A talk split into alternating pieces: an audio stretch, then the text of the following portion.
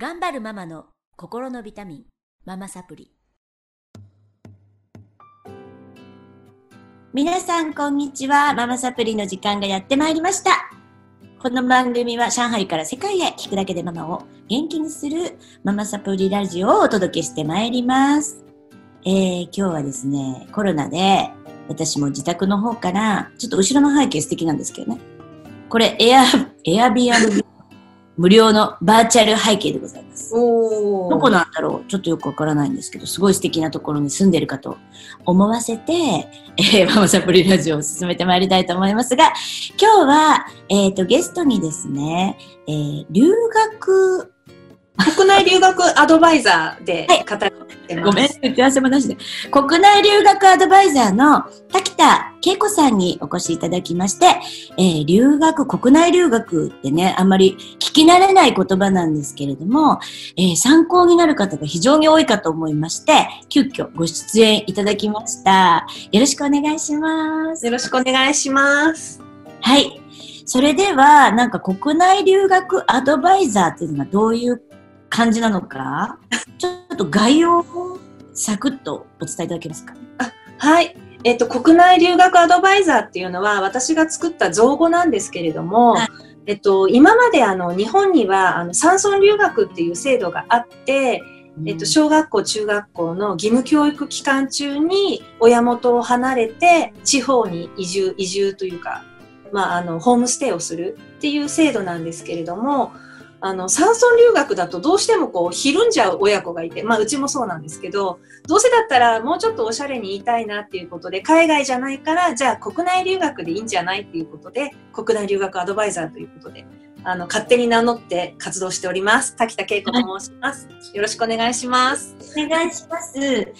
えっ、と、ちょっと聞いただけ、あ、あのー滝田さんとの出会いはね、探究学者さんっていう、今、リモートラーニングをね、もう、えっ、と、世界展開を目指して、あの、進められている、えー、もともと三鷹にあった塾がね、あの、そういうふうに発展してらっしゃるところの、キャンプで、あの、お会いして、で、その時はあんまり言葉を交わさなかったんですけれども、えー後々やり取りしてたらすごく面白いことしてるということでご出演いただいたんですが、えっ、と、まずはじめに8歳の時にね、娘さんを留学させてるんだけれども、えっ、と、どちらに行かせられました？えっと、種子島に行きました。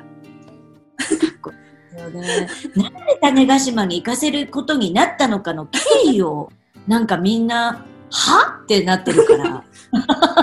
そうですね。もう全く縁もゆかりもないんですけど、えっと、うちの教育方針として、小学校6年間を地元の学校に通うのってもったいないよねっていう私の勝手な価値観がありまして、いいぞ。その6年間、同じ小学校よりもちょっと1年ぐらいはどっか地方に行った方がいいんじゃないっていうことを小さい時からずっとこう娘に洗脳していて、で、小学校1年生の夏に家族で種子島に行った時にも娘が、ママここ素敵、ここに留学したいって決めて、なんと2学期から転校したいと言われ、いや、急にそんなね、小1で、急に言われても困るから、一人娘だし、パパも泣いちゃうし、それで、小学校2年生の1年間はパパに親元を離れても一人で何でもできるようにアピールする期間ということで、もう片付けしたりとか、洗濯も畳んでみたりとか、料理作ったりとか、もうやるたびにパパにこうアピールして、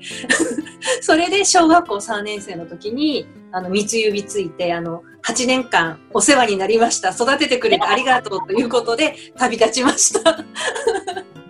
そんな感じです。小学校3年、すごい。いや、うちね、高校生から全員料理送り出したんですけど、それでもね、日本にはめっちゃ、え、赤髪みたいじゃんってなる。15歳だからね。うん。赤髪に取られたみたいな。なんか、古いけど。いや、それはすごいわ。8歳ってすごいですよ。小3。なんだよね。いきなり、もう本人が行きたくて行きたくて、やっと行けたので、で、その宇宙留学どういう感じなんでしょうか？宇宙留学は、えっ、と、み種子島の一番南にある南種町っていうところの町があのやっている制度なんですけれども、1年間親元を離れて島にいる里親さんのお宅にホームステイをして地元の学校に通います。で、あの、転校しなきゃいけないので、子供だけ住民票を移して里親さんのお宅に同居人という形で戸籍が入ります。なので、うちの娘の、あの、住民票というか、見ると、こう、いろんなところに点々として、あの、複雑な家庭な、かわいそうな子供みたいに、住民票だけ見るとなってます。いや、すごい。面 めっちゃ面白い。白いです。ああ。で、そこで、あの、そこでお父さんとお母さんと、まあもう二人体制なので、うちの娘と、その時は一個上のお兄ちゃんと、あの、一緒に住んでたんですけれども、おえっ、と、私、実親って言われるんですね。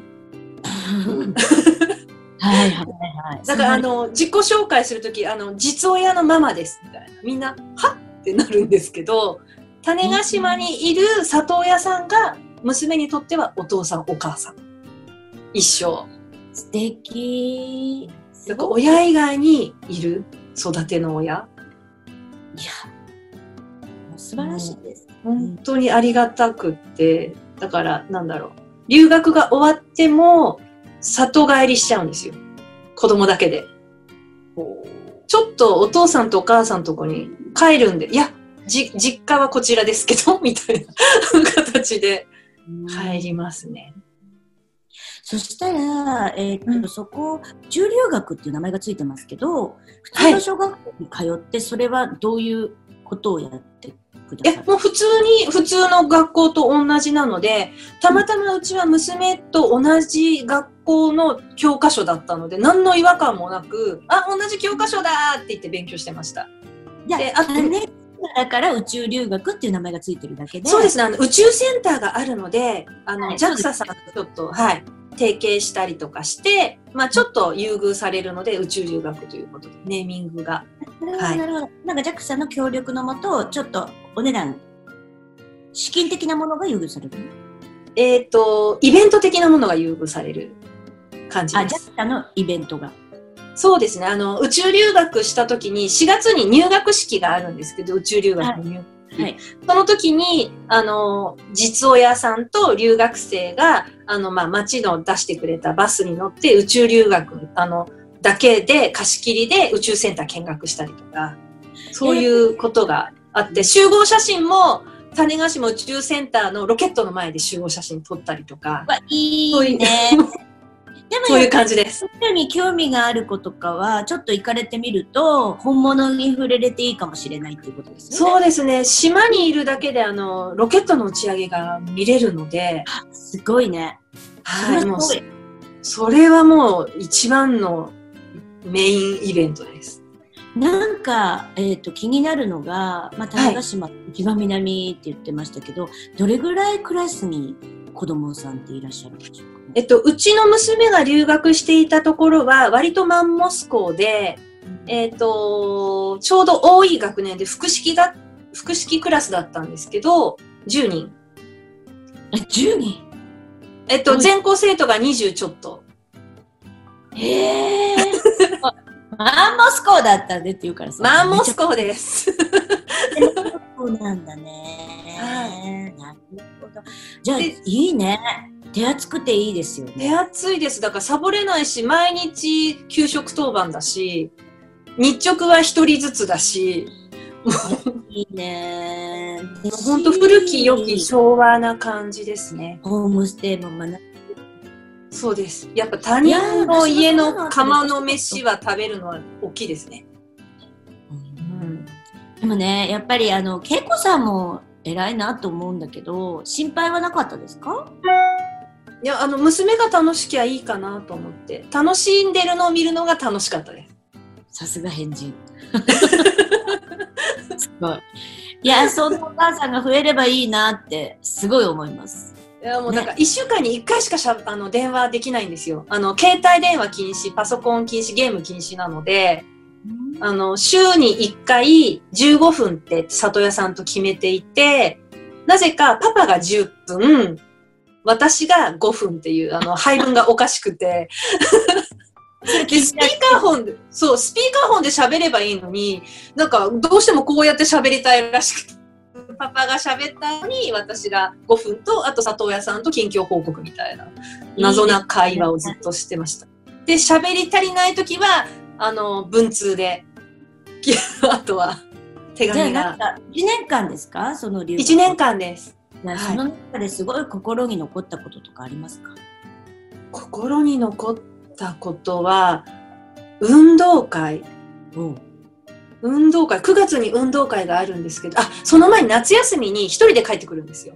あの、4月に宇宙留学の入学式があって、家族3人で行くんですけど、帰り夫婦2人なんですよ。もうそれも切なくて、もう予約する時も切なくて、帰りとかも泣きそうだし、もうなんかお通夜みたいな方が帰ってきて、で、8月帰った時も、夏休みが宿題が出て、すごいんです。向こう塾ないので、毎日やることがあるんですよ、宿題。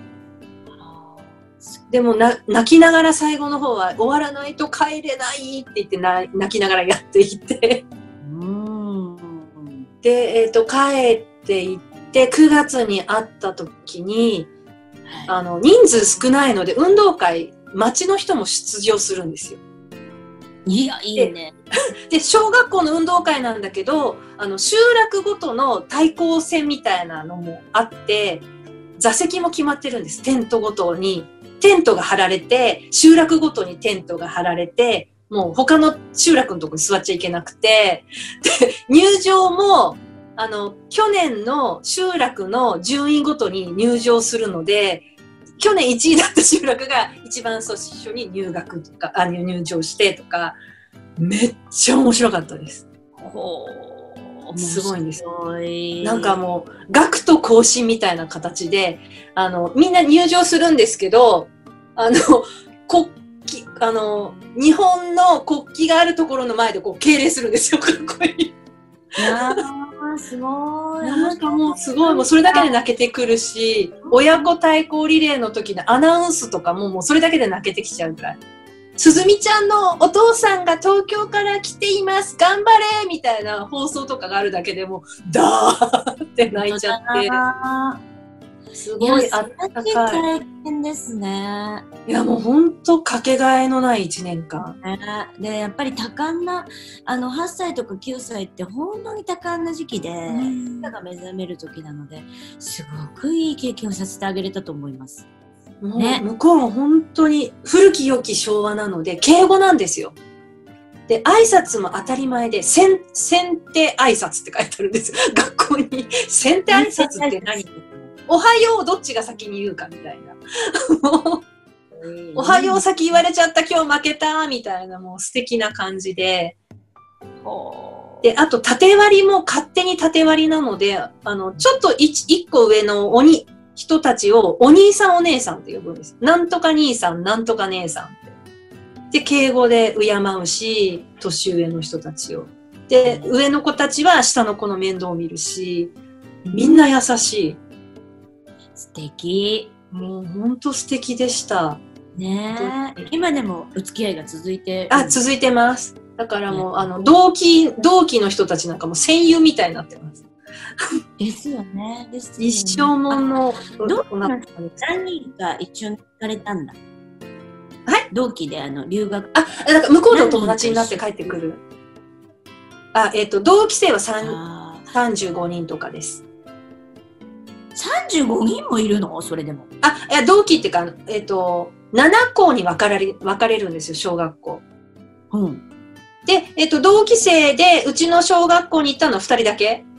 同じ留学生は2人しかいないんですけど、宇宙留学、宇宙少年団があったりとか、あと宇宙留学生対象のなんかイベントがあったりとかするときにこう会ったりとかして、なんか、あどこ小みたいな。どっから来た子とか、東京とか全国から来るので、そういうことやっぱり知ってる人が35ご家族もいるってことですねそうですね。で、やっぱその時は全然あの、今みたいに SNS 全然なくって、うん。もう知り合いもいないので、私があの Facebook で宇宙留学コミュニティっていうのを立ち上げて、あの、知ってる人片っ端から招待してって、うん。あの、リアルに会えたのが最後の3月の終了式の時に、あーみたいな、はじめまして、ありがとうございました、さようならみたいな 感じで。ねでもまあ、今の子たちは、たうちは17期生だったんですけど、あの、今の子たち25期生で、もうそこでこう交流して、事前にこう不安なことないように、何必要ですかとかやり取りしたりとかしてます。いや、もうそれはね、間違いなく恵子さんがな んか、ビいや、困ったので、はい、みんなが役に立ったらいいなと思ってどんどん増えてる感じですよね。そうですね、増えてますね。はい。いや、すごい、素晴らしいです。ありがとうございました。いえいえあの、この種子島、実は宇宙留学だけじゃなくて、いっぱいいろんな留学してらっしゃるので、えっ、と、また次回、ちょっとお伺いしたいと思います。それでは、宇宙留学はこの辺で終わりにしたいと思います。ありがとうございました。ありがとうございました。